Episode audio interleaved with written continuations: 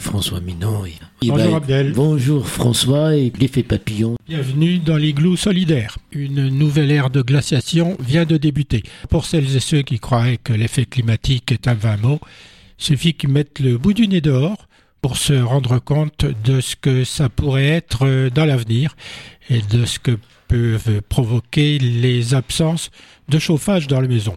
Quoiqu'encore 19 degrés, c'est pas une température particulièrement basse. Moi, je chauffe toujours à 19 degrés. Je fais donc des économies. Cela étant, pour revenir à notre sujet d'aujourd'hui, et chaque fois que je regarde tout ceci, je suis submergé par un nombre incalculable d'informations, toutes plus difficiles à supporter les unes que les autres. Et dans ce flot d'informations, bien évidemment, je suis obligé de faire des choix. Ce sont des choix personnels et, je le revendique.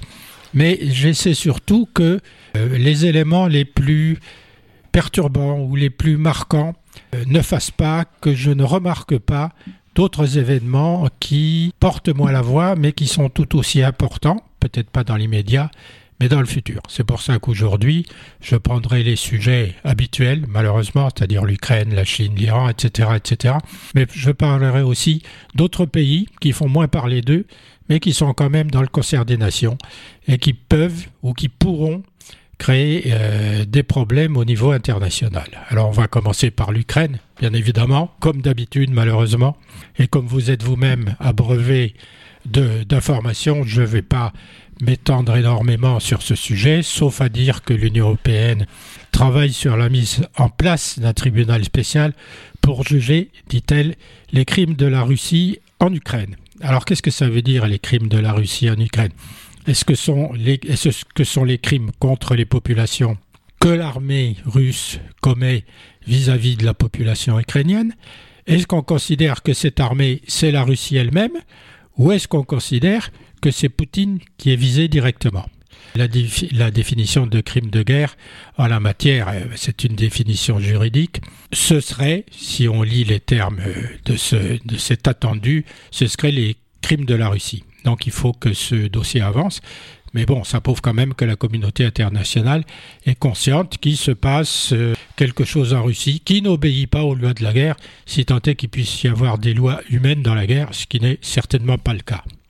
D'autre part, ce qu'on voit aujourd'hui, et je parle d'aujourd'hui, c'est que le, front semble se figer plus ou moins face à l'arrivée de l'hiver. On comprend bien qu'avec les températures qui sont particulièrement basses en Ukraine en ce moment et d'habitude en hiver, il est difficile pour les combattants de combattre. Le sol s'est figé et les, les véhicules peuvent manœuvrer. De toute façon, euh, les deux armées sont en train certainement de souffrir du froid. Moi, je pense que les Russes en souffrent plus parce qu'ils sont moins bien équipés. C'est pour ça que le front se fige. Les uns et les autres creusent des, tranchées pour se protéger de la mitraille. Et on peut faire un rapport avec ce qui se passait en 14-18 dans l'Argonne ou ailleurs. Les armées s'enterrent. Sauf à, à Bakhmut, où les combats continuent à se dérouler de façon extrêmement violente et sanglante, sachant que face à l'armée ukrainienne qui résiste et qui continue à avancer petit à petit, il y a une armée qui n'existe pas, c'est-à-dire les mercenaires de Wagner et de M. Prirochkin, qui se verrait très bien remplacer M. Poutine. C'est ce qui explique que le, sur ce front-là, la violence est extrême. D'une certaine façon, il n'y a rien à gagner, sauf que si quelqu'un gagne, eh ben, il gagnera. Ça pose un, un fait avoir gagné quelque chose. Les Russes sont reculés partout. Pour l'instant, ils n'ont rien gagné du tout. Ils essaient de gagner contre vent et, et marée à Bakhmut, un verrou qui ne sert pas à grand-chose. Ce qu'on voit aussi, c'est quand même aujourd'hui que l'Ukraine a réussi à frapper directement la Russie sur le territoire russe, sur des bases russes, avec des missiles qu'ils ont euh, remis au goût du jour et ce seraient des missiles russes. C'est bien de renvoyer à l'envoyeur quelque chose qui vous a déjà envoyé. Ce qu'on voit au travers de, de, ce que Poutine déclare, la façon dont il se comporte, qu'est-ce qu'on peut en tirer comme conclusion? Est-ce qu'il est en train de prendre conscience, enfin, de la réalité de cette guerre qu'il a lui-même déclenchée? Est-ce qu'il est conscient du recul de ses troupes, de leur état d'incurie? Il part du nucléaire sans comprendre dans quelles conditions il pourrait l'employer. Sauf qu'en parler, c'est déjà un point négatif. C'est un comportement totalement irresponsable. Est-ce qu'après plusieurs menaces de recours à l'arme nucléaire, il laisse entendre que Moscou n'utilisera l'arme nucléaire qu'en réponse à une attaque de ce type? Évidemment, une attaque de ce type, ce serait de la part de l'OTAN ou de l'Europe, ce qui ne risque pas d'arriver, ou des États-Unis, ce qui ne risque pas d'arriver, ou de l'Ukraine. Il y a longtemps qu'ils ne sont plus puissance nucléaire, parce que quand ils ont accédé à l'indépendance, ils ont cédé tout leur arsenal nucléaire. Mais dans ce contexte-là, quelle est la position d'Emmanuel Macron, qui a estimé qu'il faudrait donner des garanties à la Russie pour trouver un bon équilibre une fois la guerre en Ukraine terminée? Est-ce que c'est une bonne position? Quelle garantie géographique et quelle garantie de l'OTAN pour ce pays agresseur qui recommencera, évidemment, s'il se sent en position de force et s'il y a une brèche dans la, cohésion européenne? Est-ce que derrière l'idée des uns et des autres, il n'y aurait pas euh, comme moyen d'échange avec la Russie pour ne pas la perturber, entre guillemets, il n'y aurait pas l'idée de leur laisser la Crimée et que l'Ukraine récupère les territoires que la Russie a envahis, et puis d'ailleurs, euh, duquel elle s'est retirée. Là est toute la question. De toute façon, c'est à l'Ukraine de décider de ce qu'elle va faire. C'est elle qui, pour l'instant, est en position de force. Donc, euh, le dossier euh, ne semble pas vraiment prêt à avancer. Poutine donne l'impression qu'il est prêt à négocier. Enfin, c'est une impression. On a l'habitude du mensonge des Russes. On a l'habitude qu'ils ne tiennent pas leurs paroles. Il semble être prêt à négocier, mais il campe sur l'annexion des territoires où il a reculé. C'est-à-dire qu'il veut bien négocier, mais dans la mesure où les territoires qu'il revendique lui sont laissés. Ce qui est quand même une drôle de position. En fait, il veut être celui qui est prêt à négocier, alors que l'Ukraine refuserait. Donc, il se donne le beau rôle et il n'a pas le beau rôle. Encore une fois, la Russie ment. Encore une fois, la Russie bafoue sa parole. La Russie a toujours une approche impérialiste de son destin que c'était au travers de l'époque des tsars, que c'était au travers de l'époque de l'armée rouge et du communisme, et que ce soit aujourd'hui à l'époque de Poutine, laquelle époque d'ailleurs, souvenez-vous-en, vient de la chute du, du, mur de Berlin, quand la Russie a complètement euh, perdu son influence mondiale. La question se pose donc de savoir s'il y a des négociations possibles tant que Poutine est là. Euh, pour l'instant, la réponse est on n'a pas l'impression qu'il y aurait des négociations tant qu'il est là. Est-ce qu'il va rester? Personne n'en sait rien. Est-ce qu'il y a du coup d'État dans l'air en Russie? Personne n'en sait rien non plus. Personne ne peut préjuger de ce qui va se passer, ou alors il y en a qui savent, mais ils ne le diront pas. D'un autre côté, le comportement de la Russie est toujours le même. Euh, que dire des enlèvements des enfants par milliers, des garçonnets et des fillettes qui ont été transférés illégalement en territoire russe et que certaines mères arrivent à récupérer en allant les chercher directement en Russie dans des camps de vacances, des soi-disant vacances. La Russie dit avoir sauvé ses, enfants qui étaient dans le Donbass et ailleurs, alors qu'en fait elle a procédé à un véritable rapt et ils utilisent ce rapt comme propagande en matière interne vis-à-vis de sa propre population, puisqu'elle sauve bien entendu des pauvres enfants ukrainiens qui sont euh, mis en danger par l'armée ukrainienne et par le pouvoir ukrainien. Mauvais signe encore, l'ancien président géorgien Mikhail Saakashvili, il a 55 ans, donc c'est quand même pas un vieillard euh, comme on en a eu dans le pouvoir soviétique.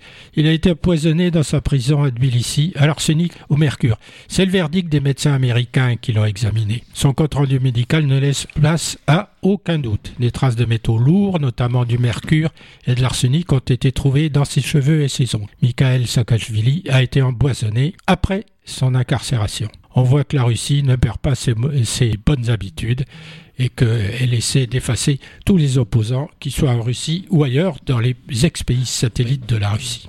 Voilà ce qu'on peut dire à l'heure actuelle de l'Ukraine et de la Russie, puisque Ukraine et Russie ont un sort lié. La question de, de l'OTAN, les blocs, ça se posera plus tard, euh, avec Poutine ou sans Poutine. Donc euh, la question, elle est posée par les blocs. Ah, de toute façon, il faudra bien un jour signer la paix. On ne peut pas rester éternellement dans une guerre comme ça, parce qu'elle épuise les besoins les moyens, plus exactement, des pays européens qui soutiennent l'Ukraine, les moyens même de l'Amérique, et bien évidemment les moyens de, l'ex-Union soviétique, de la Russie. Il faudra bien terminer cette euh, guerre un jour. Le problème, c'est de savoir comment on peut la terminer et quels sont les termes d'une négociation possible ou souhaitable et si on peut négocier avec Poutine ou si il faut attendre que Poutine ne soit plus là, ça peut durer longtemps, pour engager une quelconque négociation avec quelqu'un qui sera pire que Poutine ou meilleur que Poutine. Sujet suivant, euh, Israël. Euh, la Russie, la Chine, euh, l'Iran, tout ça bloque une vision des développements qui se passent ailleurs dans le monde. Israël, ça a toujours été un pays particulier, vous le savez bien. On n'entend plus beaucoup parler, sauf à dire qu'il fournit des armements ou des systèmes informatiques aux uns et aux autres pour espionner leurs oppositions. Il y a une chose qui est sûre, c'est qu'il y a eu des élections en Israël euh, récemment avec euh, la gauche israélienne qui était euh, un socialisme, une gauche socialiste solide.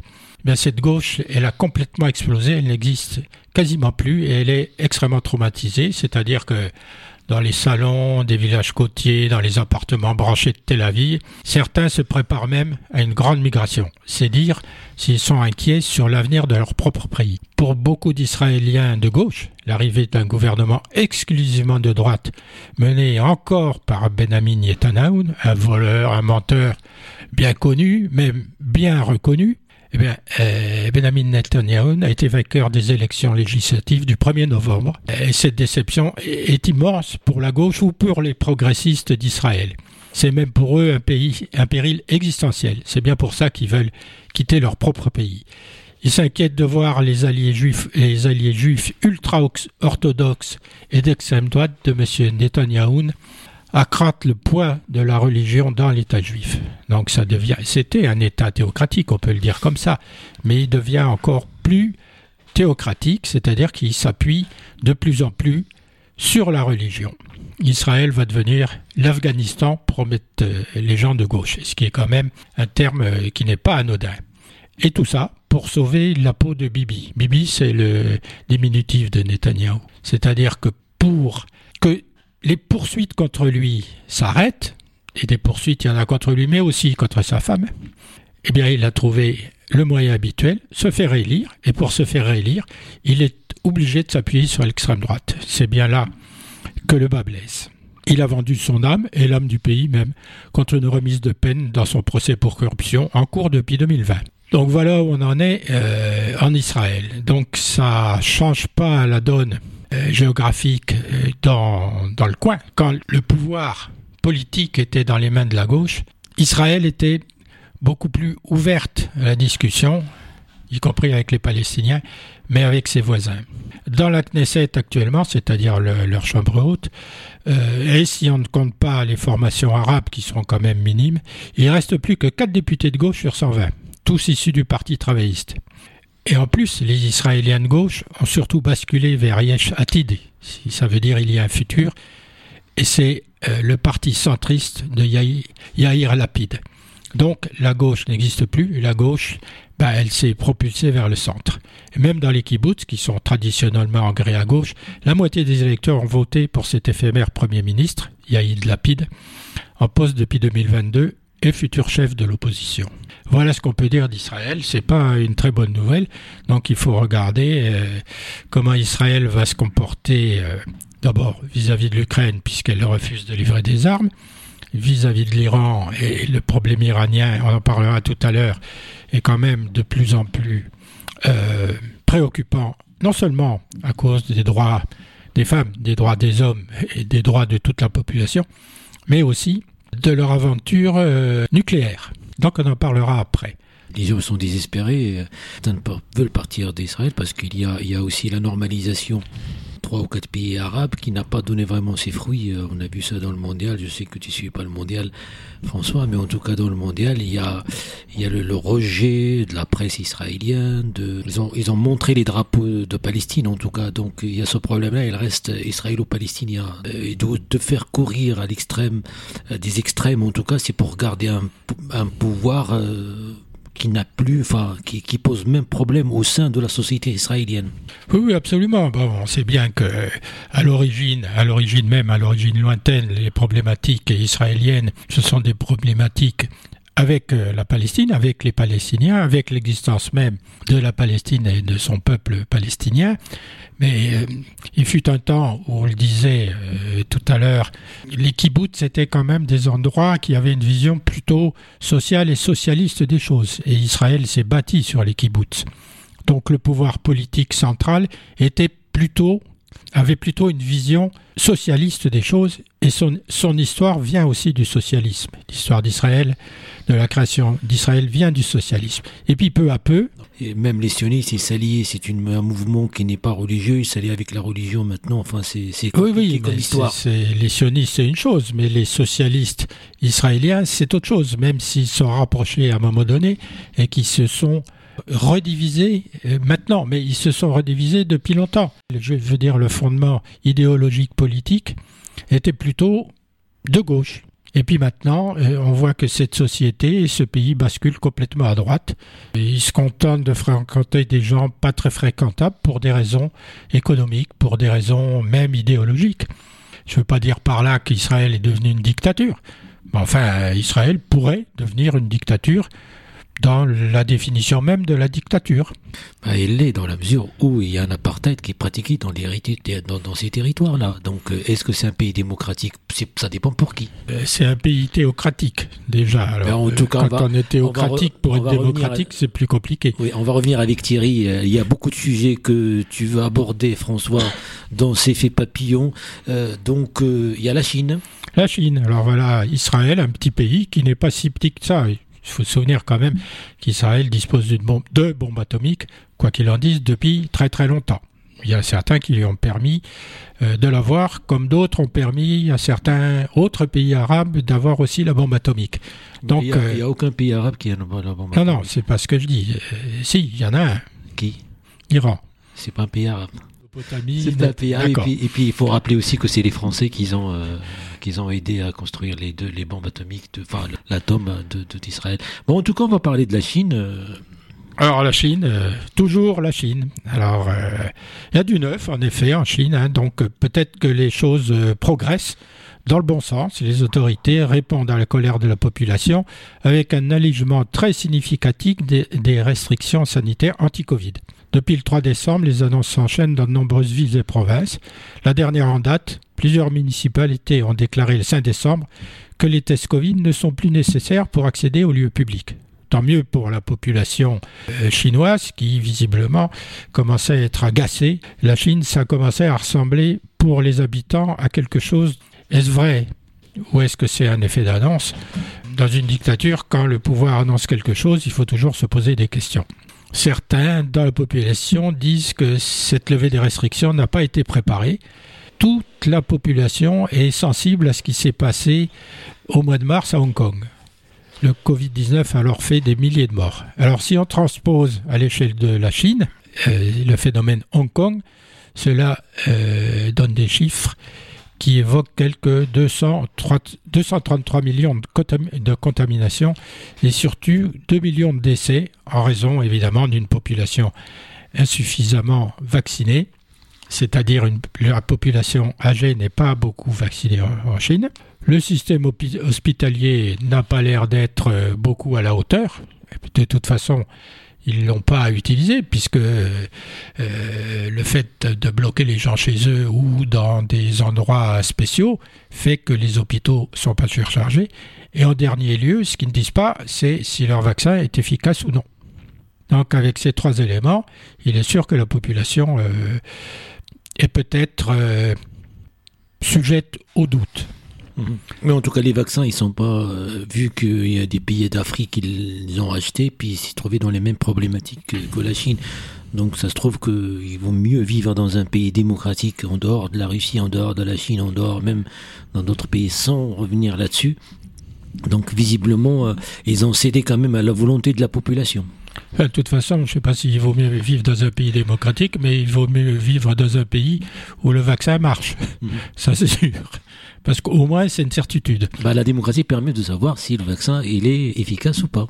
On peut le dire comme ça. Donc alors, euh, euh, les Chinois qu'on interroge ou que les journalistes ont interrogé disent je m'inquiète pour les personnes âgées et les enfants. Ici, c'est pas comme à l'étranger, comme tu disais si justement. L'épidémie était sous contrôle depuis longtemps. C'est difficile d'accepter ce changement d'un coup. Je pense qu'il est nécessaire de contrôler et déposer un texte PCR tous les trois jours parce que nous n'avons pas encore de traitement spécifique. C'est quand même... Euh, alors, où le pouvoir utilise euh, ce genre de déclaration de la population pour dire, vous voyez, on a voulu libéraliser un peu les choses, mais le peuple n'en veut pas parce qu'il a peur, donc on a raison. C'est contradictoire. ce qu'on nous dit de des réactions de la population est contradictoire. Du coup, on voit pas très bien ce qu'ils veulent les Chinois. On se dit qu'ils font pas confiance à leur propre vaccin, ça c'est sûr. Mais d'un autre côté, ils voient aussi une, une, forte baisse des exportations depuis février 2020, lorsque le pays était pratiquement à l'arrêt. Elles ont plongé de 8,7% sur un an selon les douanes chinoises. Donc c'est des chiffres officiels. En novembre, les importations euh, se sont quant à elles affichées un repli de 10,6% sur un an, ce qui est énorme. Il s'agit là d'un effondrement plus fort qu'en mai 2020. En fait, la menace de récession aux États-Unis et en Europe, conjuguée à la flambée des prix de l'énergie, a, par ailleurs affaibli la demande de produits chinois, ce qui menace leur niveau de vie. Et comme ce régime tient sur une promesse de niveau de vie contre une contrainte de vie, si évidemment le niveau de vie flanche, eh bien, le pacte dictatorial ne tient plus. Assouplissement des règles pour lutter contre le Covid, contre niveau de vie. Et pour l'instant, on ne voit pas très bien où les sentiments sont donc contradictoires, ce qui fragilise Xi Jinping. On voit quand même depuis que il a été de nouveau désigné comme euh, grand timonier, on va l'appeler comme ça, comme Mao. Euh, sa position est de plus en plus fragile en interne. Vu ce qui s'est passé aussi à leur congrès. Ben, c'est ce qui s'est passé à leur congrès, en effet. Le, traitement de l'ancien dirigeant. Oui, qui a été un peu mis dehors euh, à coup de balai. Alors il ne faudrait pas que le peuple chinois, tel ces moutons qui ont tourné en rond dans leurs enclos pendant une douzaine de jours en Chine, on a vu ça sur toutes les, sur toutes les images, du fait d'un stress généré par leur enfermement, se concordent de la même façon. C'est-à-dire que cette population se met à tourner en rond indéfiniment. Elle tourne déjà en rond puisqu'elle est enfermée. Elle est comme ces moutons, elle tourne en rond. C'est le stress qui l'a fait tourner en rond. Alors est-ce que c'est le stress du Covid? Bien sûr. Mais est-ce que le Covid a été utilisé comme un instrument politique pour tenir la population bien en main? À défaut d'en faire un problème de santé publique, c'est la question qu'on peut se poser. Est-ce que c'était le Covid une excuse pour contrôler la société? Alors si ce moyen de pression disparaît, quel va être le résultat? Bah, de toute façon, ça c'est aussi, on a vu dans d'autres pays qui ne sont pas démocratiques, qu'il n'y a pas de la démocratie dans ces pays-là, utilisent le Covid pour, euh, euh, pour limiter les libertés individuelles. Absolument, mais ça peut être un instrument de, de contrainte. Mais Comme en Afrique. C'est, la négociation, c'est Covid contre pouvoir d'achat. S'il n'y a plus de pouvoir d'achat, c'est la catastrophe, assurée, parce que les gens. Les Chinois, ils continuent à réfléchir, puis ils ont quand même une tradition de contestation qui est longue. Cette tradition de contestation n'a pas disparu du jour au lendemain. Elle est toujours là. Elle est latente. Et le, le, le Covid qui les a enfermés a commencé à générer des contestations. Et si le pouvoir d'achat diminue, bien évidemment, la contestation va s'amplifier. Donc ça met le pouvoir en danger. Et Xi Jinping va être obligé de réagir d'une façon ou d'une autre, hein, par la libéralisation de plus en plus grande, point d'interrogation, par une répression de plus en plus grande, point d'interrogation. Mais de toute façon, comme l'économie chinoise est extrêmement dépendante de l'Occident et des États-Unis, tout ce qui arrive en négatif mmh. aux États-Unis et en Europe, un impact négatif sur la société chinoise, donc met en danger le pouvoir en Chine. Enfin, on va revenir en Europe, et c'est l'Italie. Voilà, on saute d'un grand pays à un plus petit pays. On va parler de l'Italie, on n'en a pas parlé alors que le gouvernement a changé et que ce gouvernement, euh, euh Premier ministre en tête, nous a expliqué que euh, Mussolini était finalement un grand homme. Enfin, elle ne le dit plus comme ça maintenant qu'elle est au pouvoir, bien évidemment, mais enfin, avant, elle l'a dit. Ils ont trouvé un truc quand même, les Italiens. C'est pas leur faire injure que de dire ça. Mais ils ont encore trouvé une espèce de combination. Enfin, pas les Italiens eux-mêmes, bien sûr, mais le gouvernement italien. Alors que les espèces les espèces sonnantes et trébuchantes sont en voie de disparition dans de nombreux pays, l'Italie s'engage à restreindre l'utilisation des cartes de crédit, un dispositif qui est inséré dans le projet de budget 2023 et qui autorise les commerçants à refuser les transactions numériques pour les paiements inférieurs à 60 euros. Les consommateurs pourront aussi régler leurs achats en espèces jusqu'à 5000 euros. Donc c'est une décision fiscale qui n'existe plus dans aucun pays d'Europe. Alors, il y a trois ans, le gouvernement formé par 5 euh, étoiles, euh, M5S, et le Parti démocrate avait décidé de combattre l'évasion fiscale estimée à chaque année à plus de 80 milliards d'euros, en récompensant les consommateurs qui payaient leurs achats par carte de crédit. Cette mesure permettait aux Italiens d'être remboursés à hauteur de 10% du montant de leurs dépenses jusqu'à un maximum de 150 euros, ce qui quand même existe, euh, n'existait en Italie comme système. Si j'ai bien compris, c'est les cartes qui ne sont pas éditées en Italie, mais sur des comptes à l'étranger. Alors, les paiements inférieurs à 60 euros, on, on peut payer en numéraire.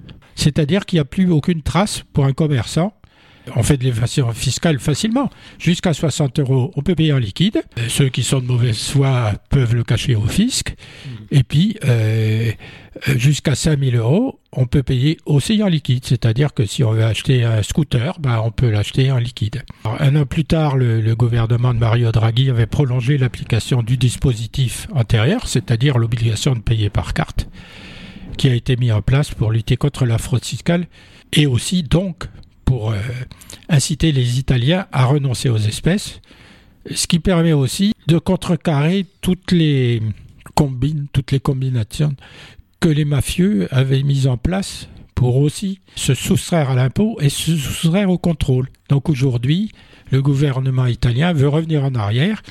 D'une certaine façon, c'est une vraie tradition populiste. Sauf que quand même, il y a des règlements au niveau euh, européen la Commission a l'air de ne pas être du tout d'accord avec euh, ce choix euh, démocratique finalement des Italiens, hein, qui consiste à revenir en arrière et à favoriser l'évolution fiscale au détriment du, bien-être de la population, parce que ce qui gagne d'un côté, ils perdront forcément de l'autre. Mais voilà quand même une dérive légère mais significative de ce que peut faire un gouvernement qui arrive au pouvoir avec euh, des habitudes euh, anciennes, traditionnelles, euh, qui arrangent les uns et les autres. Populistes et qui, qui arrangent son propre électorat, d'une mmh. certaine façon. L'Iran, il est toujours d'actualité, François? Oui, absolument. Mais c'est le système même de la dictature que de mettre ses opposants en prison, enfin, de les sortir du circuit. On a même des, régimes non dictatoriaux mais illibéraux en Europe, je ne vais pas reciter la Pologne et la Hongrie, qui mettent aussi tous leurs opposants en prison, leurs opposants politiques. Euh, euh, les opposants des droits de l'homme, euh, les journalistes qui sont pas du même avis, enfin tout ce qui n'est pas du même avis, on le sort du circuit. Et je rappelle, les femmes aussi, accessoirement. Oui, ils font partie de l'Europe quand même. Bien sûr, ils font monnaie unique. On a, il y, a, il y a des lois qui sont appliquées chez nous ici, puis aussi, euh, donc on a les, lois, ça fait partie de l'Europe et ça, ça, fait quelque part peur parce que. Oui, mais ça veut dire qu'il y a des tentatives, mais on en parlera euh, tout à l'heure. Il y a, y a des dérapages en Europe, des, des, dérapages de pouvoir en Europe, y compris dans les pays du Nord, qui font qu'on doit se poser la question de savoir si la démocratie va continuer à perdurer en Europe comme moyen de gouvernement et comme idéologie, ou si toutes les dérives populistes, populaires, euh, de droite, d'extrême droite, on verra ce qui s'est passé en Allemagne, euh, sont en train de prendre le pouvoir d'une certaine façon, momentanément, parce que ça ne se passe pas nécessairement comme ça. Pour ce qui concerne l'Iran, on voit bien que là aussi il y a eu une évolution, enfin, on pense qu'il y a eu une évolution, puisque la presse internationale a annoncé l'abolition de la police des mœurs. C'est une information qui a fait le tour du monde, pourtant elle est inexacte. Hein. Il n'est pas question de l'abolition de la police des mœurs, mais d'une réflexion avec des réponses attendues dans les 15 jours. Donc euh, il se pose des questions. Euh, c'est difficile de ne pas se poser des questions vu ce qui arrive, puisque depuis plus de deux mois maintenant, tout le monde est dans la rue. Les femmes, les hommes, les grands, les petits, les ouvriers, les universitaires, les intellectuels qui sont tous en prison, etc. etc. Donc il y a un mal-être et une contestation qui ne faiblit pas. Donc il est bien évidemment que le pouvoir, euh, maintenant, il est obligé de répondre. De répondre.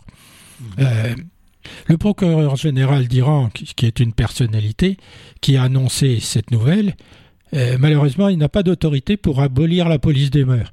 Et même si elle était abolie par le régime, le port du, voile reste obligatoire. Euh, donc, il reprendrait ses compétences. On peut toujours abolir la police des mœurs à partir du moment que dans leur constitution, il y a le port du voile obligatoire. Euh, ça ne change rien à l'affaire. On enlève une chose pour en garder une autre. Finalement, c'est se cacher derrière son petit doigt. C'est encore un effet d'annonce. Alors, cette sortie pourrait marquer une volonté de régime de faire une sorte de diversion hein, face à la répression des manifestations, à la fois à destination de la communauté internationale, c'est-à-dire, regardez, on a réfléchi, on ouvre un peu notre société, on va alléger un peu le, poids qui pèse euh, sur les hommes et les femmes de, notre peuple, et puis surtout, c'est une, une tentative d'amadouer les manifestants. Mais visiblement. Ils sont pas dupes parce que la, la, la, mobilisation n'est pas affaiblie. Puis aussi, il y a les femmes, et c'est la première fois qu'on a vu que les photos et les, les à l'effigie de, de, de Khomeini qui étaient, euh, qui étaient brûlées. Puis euh, il y avait le feu, en fait, euh, ils ont mis le feu sur les feux. Donc ce qui, quand même, c'est ils ont passé à un autre état d'esprit, à un à un autre par rapport à cette manifestation. Donc ça, ça commence à se durcir un peu. Ah bah ça durcit pas un peu, ça, durcit même beaucoup, puisque malgré ces espèces euh, d'effets de marge, d'effets d'annonce, une grève nationale a été organisée dans le pays, hein, suivie par de nombreux commerçants. Quand les commerçants suivent dans ces pays-là, particulièrement en Iran, c'est quand même relativement significatif de ce qui se passe, parce que les commerçants représentent plutôt la stabilité. C'est pas des jeunes, les commerçants, c'est plutôt des, des, des, entre guillemets. Donc à partir du moment où le souk ferme, c'est qu'il y a un véritable problème. C'est que tout le monde va s'y mettre. Alors, ils en sont là aujourd'hui. Les revendications sont bien plus profondes qu'il n'y paraît. Hein. C'est pas uniquement euh, l'histoire, c'est de, pauvres jeunes filles qui a été assassinée par la police des mœurs. Euh, il n'y a pas que ça. Il y avait, y avait d'autres choses derrière qu'on voyait pas, qu'on n'entendait pas et qui étaient complètement mises sous le boisseau par, le, par la répression elle-même. C'est le déclencheur de tous les ressentiments qu'il y a contre le pouvoir politique et en même temps contre le pouvoir religieux. C'est ce que tu disais. C'est pas une. Les mots-là, ils sont visés en tant que personnel politique, parce que c'est un personnel religieux et politique, mais ils sont aussi visés en tant que personnel religieux.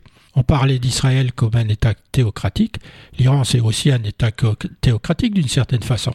Ben, il semblerait que la population ne veuille plus d'un État théocratique. Elle ne veut plus être dirigée par des prêtres, on va les appeler comme ça. C'est comme si on était encore du temps de Louis XIV et que le clergé dirigeait la France par l'intermédiaire du cardinal de Richelieu. Hein, c'est une image, mais c'est pas ça. Mais le fond du problème, il, est, je pense qu'il est là. Euh, il y a une volonté d'égalité homme-femme, c'est clair. Alors ne pensait même pas que, ça pouvait exister. Il y a une demande de respect des différentes communautés. Et, nous, d'ici, on ne voit pas qu'il y a différentes communautés en Iran. Il y a même différentes communautés ethniques, entre guillemets. C'est aussi euh, c'est un ancien peuple global, mais ce peuple global était formé de tribus, on va les appeler comme ça, de, populations différentes. Il y a aussi les religions, il y a, il y a aussi... Bien évidemment, il y a les religions. Enfin, il y a des, chrétiens d'Iran qui vivent toujours d'ailleurs. Euh, les sunnites et les chiites, etc. etc. Il faut quand même rappeler, et ça j'ai oublié de le dire, que quand on change de religion en Iran, on est condamné à mort. Ben oui, c'est Dieu qui l'a dit, c'est leur Dieu. Alors, c'est pas courant hein, dans, le, dans les pays arabes quand même. C'est écrit en tout cas. C'est écrit. Ben, enfin, là, c'est appliqué, ce qui est quand même bien embêtant. Donc, euh, grogne des étudiants, grève des avocats, grève des ouvriers dans le secteur des hydrocarbures. Et par ailleurs, il n'y a aucun slogan qui parle du voile ou de la police des mœurs. Les manifestants parlent du régime. Ils contestent le régime globalement. Ils ne, ils ne font pas comme avant, ils ne s'adressent pas à un point particulier. Et le, leur revendication, elle est globale. En fait, leur revendication, elle est dégage. Mm. On l'a vu ailleurs, dans les prêteurs arabes ou ailleurs. Et là, on, le voit euh, euh, s'affermir de plus en plus. Mais en tout cas, le salut de ces pays-là, on va passer à l'Allemagne parce que ce qui s'est passé quand même, c'est très très très intéressant et c'est très grave de l'analyser. C'est intéressant de l'analyser et c'est très grave ce qui s'est passé. Mais en tout cas, le salut de, des pays musulmans, il va venir des femmes. Parce que comme l'islam, il a, il a, il a pas opprimé, mais en tout cas, il a, il a, il a, il a moins de droits euh, euh, pour la femme. Donc c'est la euh, femme. il y en a pas, tu veux dire. Oui, pour ne pas dire, pour ne pas aller dans, temps, je laisse un petit peu les choses ouvertes. Mais en tout cas, c'est, le salut va venir des femmes. Il faut qu'ils se libèrent pour vraiment l'égalité de droits, des, des, et puis aussi l'égalité tout court entre hommes et femmes. Eh bien, on voit pas qui qui peut prendre la tête? Il faut toujours un leader dans une contestation, sinon on va nulle part. Il faut que quelqu'un trace la voie et définisse ce qu'on veut.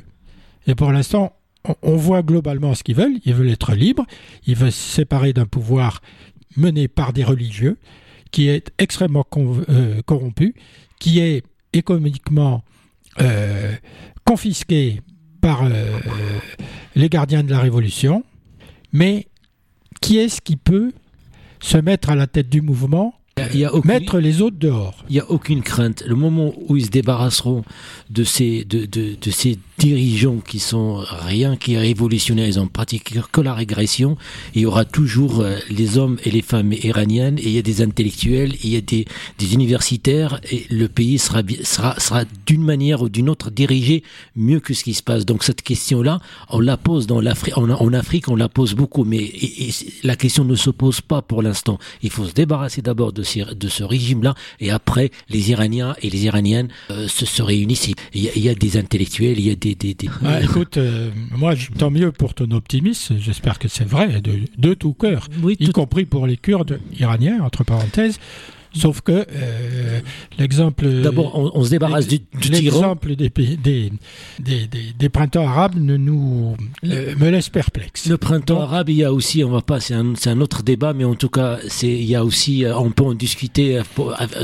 tu peux le proposer dans Effet Papillon pour la semaine prochaine, mais en tout cas, il y a beaucoup de choses à dire. D'abord, se débarrasser de, de, de, les tyrans et puis les, les gens qui appliquent cette dictature, et après, ils verront. Oui, mais il faut que le passage du relais se fasse dans de bonnes conditions. C'est ça que je veux dire. Et mm. dernière chose, parce que là, on parle de la contestation en mm. Iran, mm. et pendant ce temps-là, eh ben, l'Iran approche à grands pas de la possession de deux bombes atomiques. On peut dire merci à monsieur, Trump qui a complètement euh, tué l'accord sur le nucléaire iranien. Et maintenant, les. Iraniens sont très très proches de la bombe atomique et je ne sais pas comment, comment on va bien pouvoir les arrêter ou les convaincre d'arrêter, à moins que le pouvoir change et qu'à ce moment-là, un pouvoir qui soit moins guerrier et moins le couteau entre les dents contre les mécréants, entre guillemets, contre les Européens, contre les Américains, qui ne sont pas des saints bien évidemment, peut-être qu'à ce moment-là,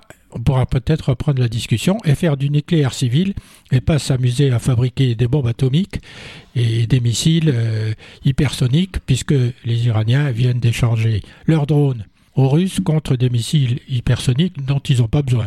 Mais c'est pas grave. Il y a un petit problème avec l'extrême droite allemande. Le, le parquet de Karlsruhe a déclaré avoir démantelé une cellule qui avait pour projet de pénétrer avec des armes dans le Bundestag c'est la chambre basse du Parlement fédéral, pour renverser le régime. On croit rêver, hein 25 personnes ont été arrêtées dans tout le pays, appartenant à un groupuscule d'extrême droite et complotiste. Encore. Le prince Heinrich XIII Reuss, descendant des souverains des principautés de Reuss, qui ne sont connus qu'en Allemagne, en Thuringe, est l'un des suspects impliqués dans le coup d'État manqué. C'est un coup d'État manqué quand même. Leur projet, c'était de renverser l'État. Bon, il serait certainement pas arrivé. Hein. Ça rappelle furieusement l'envahissement du, du Capitole soutenu par Trump. C'est exactement le même processus. Sauf que eux, ils n'y sont pas arrivés. Il y a déjà eu un précédent en août 2020. C'est-à-dire que les manifestants, c'était plutôt les antivax. Enfin, c'est une espèce de, de, complotistes qui, qui, se raccrochent toujours à l'extrême droite. Ils ont envahi le Bundestag en 2020. Alors je ne veux même pas parler de l'incendie du Reichstag en 1933 qui a permis évidemment à Hitler d'arriver au pouvoir. Je rappelle qu'il y a quand même eu un précédent en Espagne avec une tentative de coup d'État le 26 février 81 et c'est grâce à l'ancien roi d'Espagne ce mouvement militaire a pu être euh, euh, annihilé. Pas par la force, mais enfin, ça n'a pas marché. Donc, qu'est-ce qu'on constate? Que les forces d'extrême droite reprennent des couleurs en Allemagne, qui est un pays hautement démocratique. C'est quand même significatif. C'est un mauvais signe pour toute l'Europe, qui est toujours l'objet de déstabilisation de, la, déstabilisation de la part des Russes. Alors on ne sait pas si derrière cette histoire, il y a les Russes. Mais pourquoi pas? De toute façon, ils sont derrière des tas de, tentatives de déstabilisation des pouvoirs démocratiques. Ils sont intervenus dans les élections aux États-Unis, c'est évident, dans les élections en France. Macron euh, s'en est plaint directement à Poutine, mais ils, interviennent au travers de les services secrets, au travers de, leurs agents, dans, des tas de pays d'Europe. Est-ce que aussi il y a une question qui se pose Est-ce que c'est pas le service secret eux-mêmes ou euh, pour faire passer ça comme un coup d'État, euh, pour faire peur Cette question-là se pose aussi. Enfin, on peut toujours se poser, mais comme on n'a pas la réponse, évidemment. aussi suivant les éléments que le procureur va euh, démontrer pour prouver comme quoi ces gens-là s'apprêtaient à commettre un coup d'État. Enfin, là, ça a quand même l'air d'être bien établi. De toute façon, il y a longtemps que les services euh, intérieurs euh, allemands doivent être sur le coup, parce que la plupart du temps, ces gens-là sont pas discrets.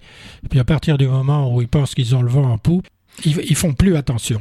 Est-ce que sincèrement, euh, on pense que ça, ça, peut marcher dans, dans une population où il y a l'éducation, le, euh, il y a beaucoup de gens qui, qui, sont, euh, qui sont censés dans un pays démocratique, c'est suivant aussi le reflet de la population. Bien sûr, ça peut toujours marcher.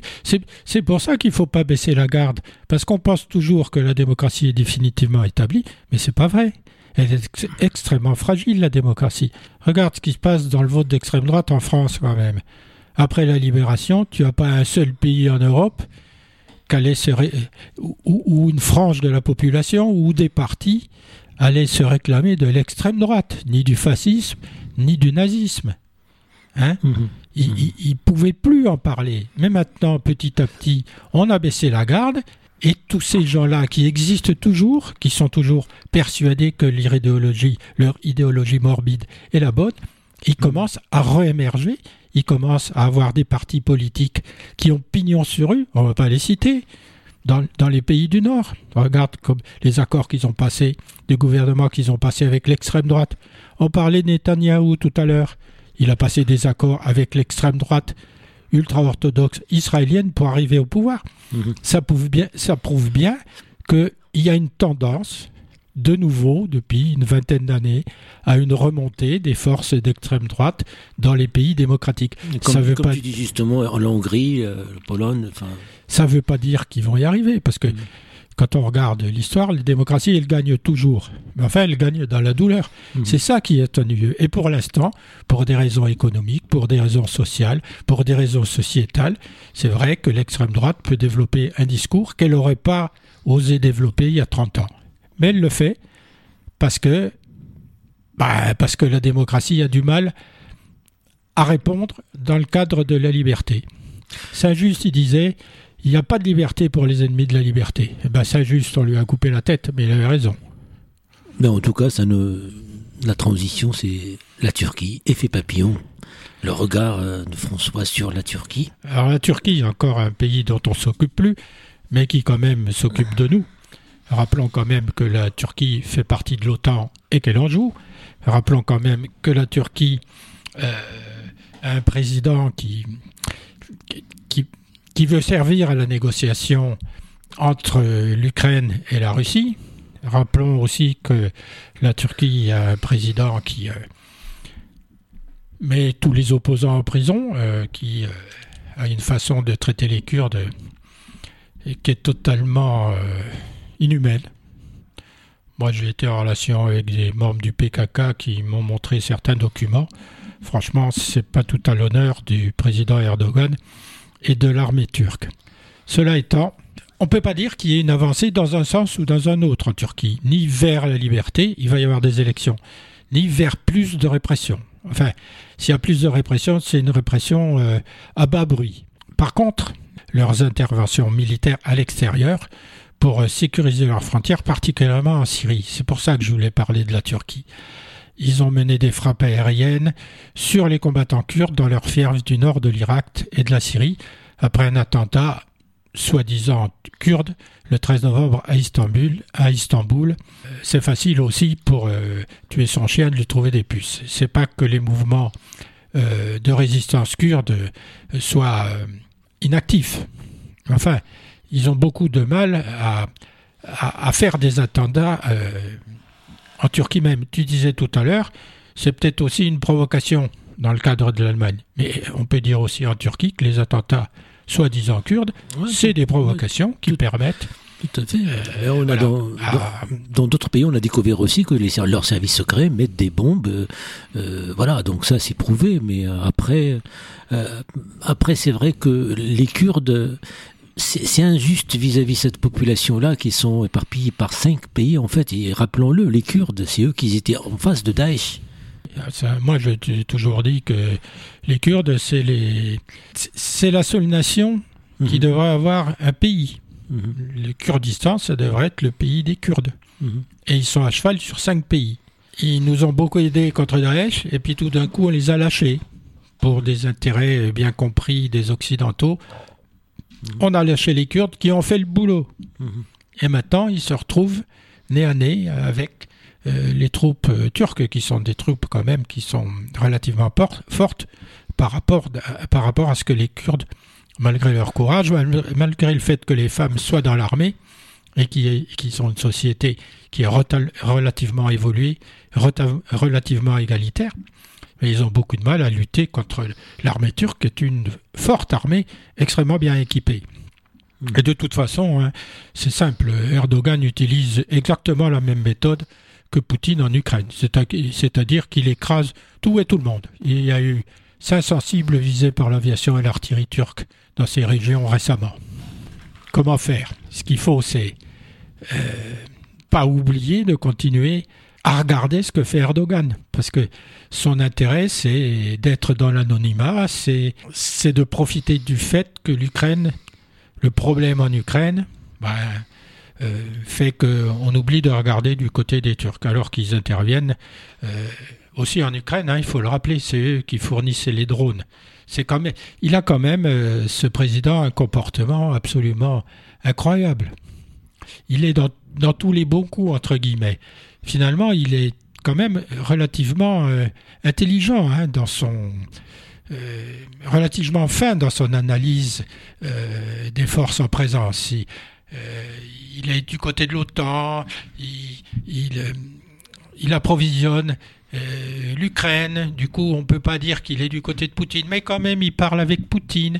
Et puis, il, nous même fait des réunions à trois avec l'Iran d'ailleurs. Oui, il nous menace de lâcher l'immigration si on lui cherche des noises.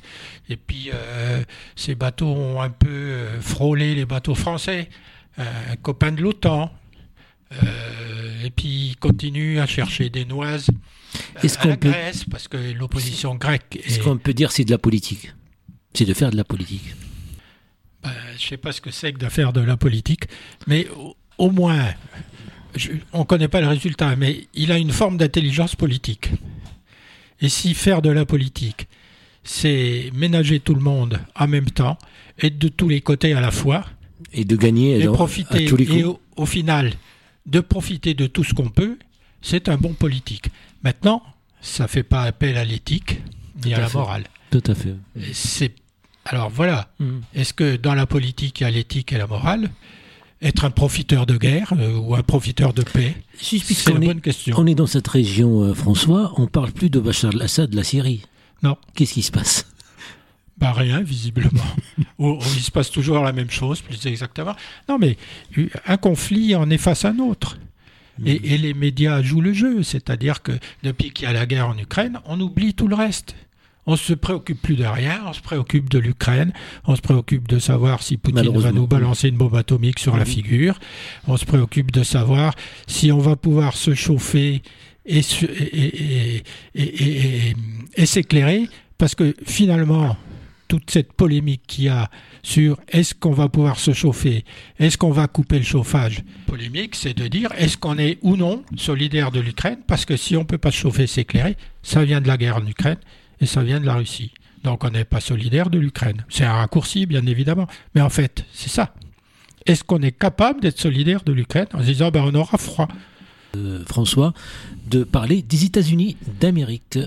Ah, alors bon, c'est plus un sujet de fond qu'un épiphénomène ou qu'un épisode. En tout cas, vous avez réalisé un gros chapitre. Oui, parce que c'est un gros pays. c'est un gros pays, et puis son impact sur, euh, sur la marche du monde est quand même important. Mais mmh. pour l'instant, ça reste le premier pays du monde quand même. Même si la Chine voudrait bien l'être. Euh, les remplacer. Euh, visiblement, euh, ils pensaient que ça allait marcher comme sur des roulettes, mais ça marche pas comme sur des roulettes. Après, ce que je disais la semaine dernière, il y a l'Inde derrière, on n'en parle jamais. Il faut quand même regarder ce que veut devenir l'Inde. Pour en revenir aux États-Unis, euh, il faut quand même, il faut pas qu'on soit naïf parce que pour nous, les États-Unis, c'est toujours Lafayette qui va aider l'Amérique au, début de, son, de sa construction, et puis euh, les Américains qui viennent nous aider euh, à la fin de la Première Guerre mondiale pour participer à la victoire, puis après, ne parlons même pas de la Deuxième Guerre mondiale et de la suite. Du coup, on a toujours les Français, les Européens, et particulièrement les Européens, en préjugés extrêmement favorables vis-à-vis des États-Unis, bien évidemment. On a toujours l'impression, à tort ou à raison, qu'on leur doit quelque chose et qu'on leur doit même notre liberté. On voit bien ce qui se passe en ce moment et la visite de Macron à Biden. On voit que l'Europe n'intéresse plus les États-Unis. Mais elle n'intéresse plus les, États-Unis depuis longtemps, l'Europe. Ce n'est pas, d'aujourd'hui. Et en plus, le consensus entre les démocrates et les républicains est total. Obama avait commencé cette histoire avec euh, sa ligne rouge qu'il fallait pas franchir, la ligne rouge elle a été franchie, Obama n'a pas réagi. Ça a entraîné les conflits qu'on a connus dans tous les pays arabes. Trump l'a confirmé euh, mille fois. De toute façon, lui, il était complètement isolationniste. Et Biden, s'il n'y avait pas eu l'Ukraine, bah, il aurait prolongé la politique habituelle des États-Unis, c'est-à-dire délaisser l'Europe au profit de la Chine, parce qu'il ne regarde que du côté de la Chine. L'attention stratégique des États-Unis, c'est la Chine. Euh, c'est un phénomène de rupture quand même hein, par rapport à l'Amérique libre-échangiste d'après 1945. Et c'est surtout un signal de retour à l'isolationnisme. Lors de sa naissance, la jeune fédération américaine se divise en deux clans. C'est intéressant à voir quand même. Le Nord républicain, le Nord républicain, c'est là où il y a les usines pour, pour la guerre euh, entre le Nord et le Sud. Donc le Nord républicain qui veut protéger son industrie naissante de manufacture anglaise, puisque si euh, le premier président était plutôt pro-anglais et pas pro-français, on l'oublie toujours, sous prétexte qu'il y a eu cette guerre. Et ces manufactures anglaises étaient les plus performantes du monde. Et le Sud, qui lui était démocrate, c'est-à-dire le Sud esclavagiste, qui était démocrate et qui plaide pour les libres-échanges, échange pour exporter quoi? Ben, Seule chose qui savent produire, tabac, coton. Euh, les républicains du Nord, le parti d'Abraham Lincoln, assimile le libre-échange à de l'esclavagisme. C'est quand même intéressant à voir. Alors, euh, on va passer sur la défaite des Trumpistes pour les mi-termes, là. Et finalement, ils n'ont pas eu euh, ce qu'ils voulaient. Ils pensaient pouvoir écraser les démocrates et donc empêcher Biden de continuer son mandat. Euh, c'est pas arrivé. Alors, heureusement que c'est pas arrivé. Alors, non seulement les républicains ont pas gagné, on va le dire comme ça, mais en plus, visiblement, Trump a perdu. Alors, quid de Trump par la suite? Est-ce qu'il se présente? Est-ce qu'il va être désigné? Est-ce qu'il va être battu? Ça, l'avenir le dira. Vend des équipements à l'Europe, dans le cadre de l'OTAN, au détriment de la défense européenne, quand même, hein, et se positionne pour la reconstitution, la reconstruction pardon, de l'Ukraine, puisque un jour, la paix signée, il faudra bien reconstruire l'Ukraine. Tout aura été détruit quand même. Enfin, tout, non, pas tout, mais il y aura une grande partie de l'Ukraine qui aura été détruite. Il faut reconstruire. Qui va reconstruire? Les Européens? Ou est-ce que les Américains vont profiter de cette, euh, comment dire, de, cette aubaine, entre guillemets? Il faut, pas. Oui, disons de cette aubaine. Et à côté de ça, ben, qu'est-ce que font les États-Unis? À cause ou grâce à cette guerre ils, écoulent leur gaz de schiste en Europe. On paie quatre fois le prix du gaz de schiste euh, sous prétexte qu'il a été liquéfié par rapport au prix les Américains paient leur propre gaz. Et puis, ils nous vendent leur pétrole, les céréales, l'électronique, le prix de l'énergie, donc, que je viens de dire, destiné aux entreprises européennes. C'est-à-dire que chaque jour, en Europe, un industriel annonce qu'il va investir aux États-Unis ou qu'il change, justement à cause du prix de l'énergie. Elle est trop chère en Europe, mais elle n'est pas chère aux États-Unis. Qu'est-ce qu'ils font les industriels? Ils sont pragmatiques. Ils se disent ben, je vais aller m'installer ailleurs. Ces dernières semaines, en Allemagne, on a appris que Volkswagen et BMW voulaient accroître leur capacité de production aux États-Unis. Le Suédois Northvolt Volt, pourrait finalement ouvrir une gigafactory de batteries qui devait installer Outre-Rhin, ben, il a pris la décision de partir aux États-Unis. Pareil en Belgique, le chimiste Solvay. Même Saint-Gobain qui va s'agrandir en Californie. Euh, on, délocalise euh, parce qu'il y a euh, des intérêts immédiats. À cause du Covid, on a dit qu'on allait relocaliser. Et puis à cause de la guerre en Ukraine, on redit qu'on va délocaliser au détriment des politiques nationales et au, détriment des choix des gouvernements. Mais les entreprises sont libres d'une certaine façon de faire ce qu'elles veulent, sauf qu'il y a des entreprises stratégiques et on pourrait, on pourrait quand même suggérer aux entreprises stratégiques de rester dans leur pays d'origine ou au moins en Europe plutôt que d'aller s'installer. Avant, ils s'installaient en Chine, maintenant, ils vont s'installer aux États-Unis. Mais en tout cas, ici, Papillon. Euh, on avait abordé le sujet des GAFAM, là, entre pas, en particulier d'Elon Musk, de Twitter, et ça continue encore de plus belle pour cette espèce de mégalomane là qui, qui se prend pour, euh, comment dire, pour le président des États-Unis.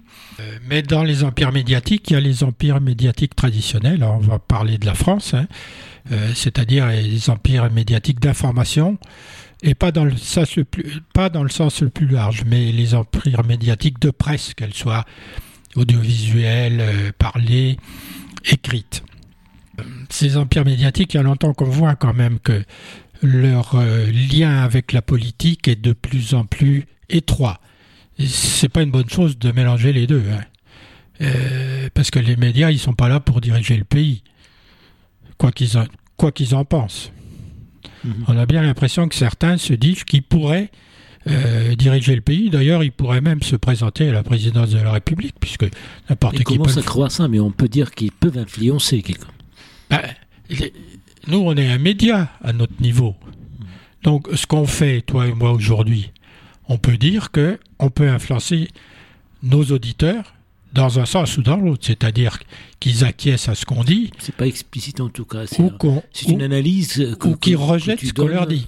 Oui, c'est une, analyse. Oui, c'est une analyse, mais d'une certaine façon, à partir du moment où ils nous écoutent, mhm. on peut les influencer ou, ou, les repousser. Mhm. Bon, donc, donc on peut avoir un effet, que ce soit dans un sens ou dans l'autre. On a la Commission européenne qui a ouvert une enquête alors, euh, ça, la Commission européenne, elle a, couvert, elle a ouvert une enquête, ça concerne Bolloré en particulier, hein, parce que Bolloré, c'est un empire.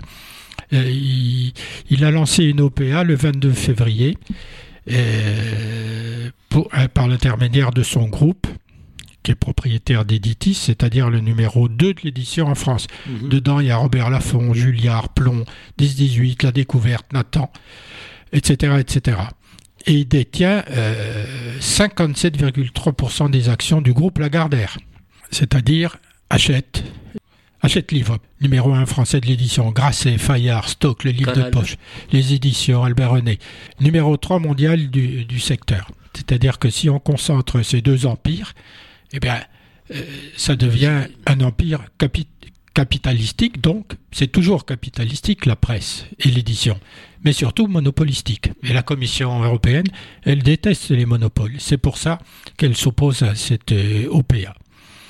Euh, elle a ouvert. Mais même c'est au regard de la loi française, par exemple. Moi, moi, je suis étonné d'avoir la commission qui engage. C'est pas si clair que ça. une enquête. C'est pas la... C'est pas si clair que ça parce qu'il que est si fort que ça que euh, les instances françaises ne peuvent pas ouvrir une enquête, par exemple? La commission, elle dit une chose. hein. Elle craint que l'acquisition, l'acquisition envisagée, c'est-à-dire de Bolloré sur euh, Lagardère, enfin si on regarde bien pourquoi Lagardère agit comme ça, on le comprend mieux, c'est une histoire de famille. Euh, la Commission européenne, elle dit l'acquisition, elle craint que l'acquisition envisagée ne réduise la concurrence sur un certain nombre de marchés sur l'ensemble de la chaîne de valeur du livre. C'est-à-dire, euh, elle craint que cette concentration dans la chaîne de valeur du livre, y compris dans l'édition de magazine People, hein, Paris Match, Gala, Voici, etc., etc., elle craint que mettre tout ça dans la main d'un seul homme peut avoir une influence néfaste sur l'édition elle-même, sur les contenus de l'édition. Quand euh, le milliardaire rachète Canal+, ce sont d'abord les programmes d'info, le petit journal et les guignols qui sont supprimés. Puis la cellule d'investigation est fermée et de plus en plus d'éditorialistes, qui coûtent bien moins cher que les journalistes, accaparent les plateaux au détriment de la qualité de l'information et de la diversité des points de vue. C'est pour ça que la Commission ne veut pas qu'il y ait cette concentration. Elle fait d'autres choses, on verra un autre dossier après, où elle fait exactement le contraire, qui est aussi dangereux. Donc, un monopole, de fait, qui fait qu'on n'a plus la liberté de choix pour savoir ce qu'on veut lire, ce qu'on veut entendre ou ce qu'on veut voir. Un petit mot sur la Cour de justice de l'Union européenne, euh, François. Ben justement, voilà. Alors, euh, la Commission, elle dit une chose pour cette concentration euh, euh, monopolistique euh, sur l'édition. Puis d'un autre côté, la Cour de justice de l'Union européenne, c'est pas la Commission, hein, elle a pris une décision le 22 novembre qui déclare illégal l'accès du grand public au registre répertoriant les bénéficiaires effectifs ou propriétaires réels des sociétés. C'est-à-dire que toi et moi n'avons plus accès à l'information de ce qui concerne les sociétés, sur leur contenu, qui y a, qu'est-ce qu'elles font, leur capital, euh, etc., etc. Toute l'information libre à laquelle on avait accès jusqu'à présent. Cette mesure a été instaurée, par l'Union européenne en 2018. hein, ce qui a présenté une avance majeure en matière de transparence financière, bien évidemment, puisqu'on voit tout. La Cour a détruit en un jour le résultat d'années de travail, notamment de la part de la société civile, qui a été à l'origine de cette bataille pour la transparence. C'est le plus beau cadeau que la, Cour pouvait faire au crime organisé. Un peu comme euh, payer en numéraire euh, en Italie, c'est ce que dit Transparency International. La transparence des registres de bénéficiaires était l'une des mesures phares de la cinquième directive européenne anti-blanchiment, votée dans un contexte de scandale financier à répétition, à l'image des Panama Papers ouvert progressivement au public depuis 21 dans les différents États de l'Union européenne. Ces registres répertorient les ayants droit réels, ça c'est le contenu, des sociétés, compliquant la dissimulation des fraudeurs et des réseaux criminels derrière des prête-noms ou des sociétés écrans. Tout ce qui permet que toi et moi ou, d'autres euh, euh, cercles constitués puissent voir ce qu'il y a là-dedans, ben maintenant on peut plus. On n'a plus accès à rien. Ils peuvent euh, cacher tout, le fond, la forme, euh, tout ce qui se passe là-dedans. Évidemment, euh, il y a huit pays qui ont plongé dans, la faille. hein. C'est des pays qui sont déjà bien connus pour leur, leur protection des finances et autres financiers. C'est-à-dire que les Pays-Bas, l'Irlande, Malte, en particulier Chypre, l'Allemagne, la Belgique, l'Autriche et le Luxembourg on se sont précipités dans la brèche et ont fermé l'accès à toutes ces informations qui sont quand même euh, primordiales et qui affaiblissent le crime organisé et le crime non organisé. En tout cas, merci François pour, euh, on peut dire, un éclairage, une analyse.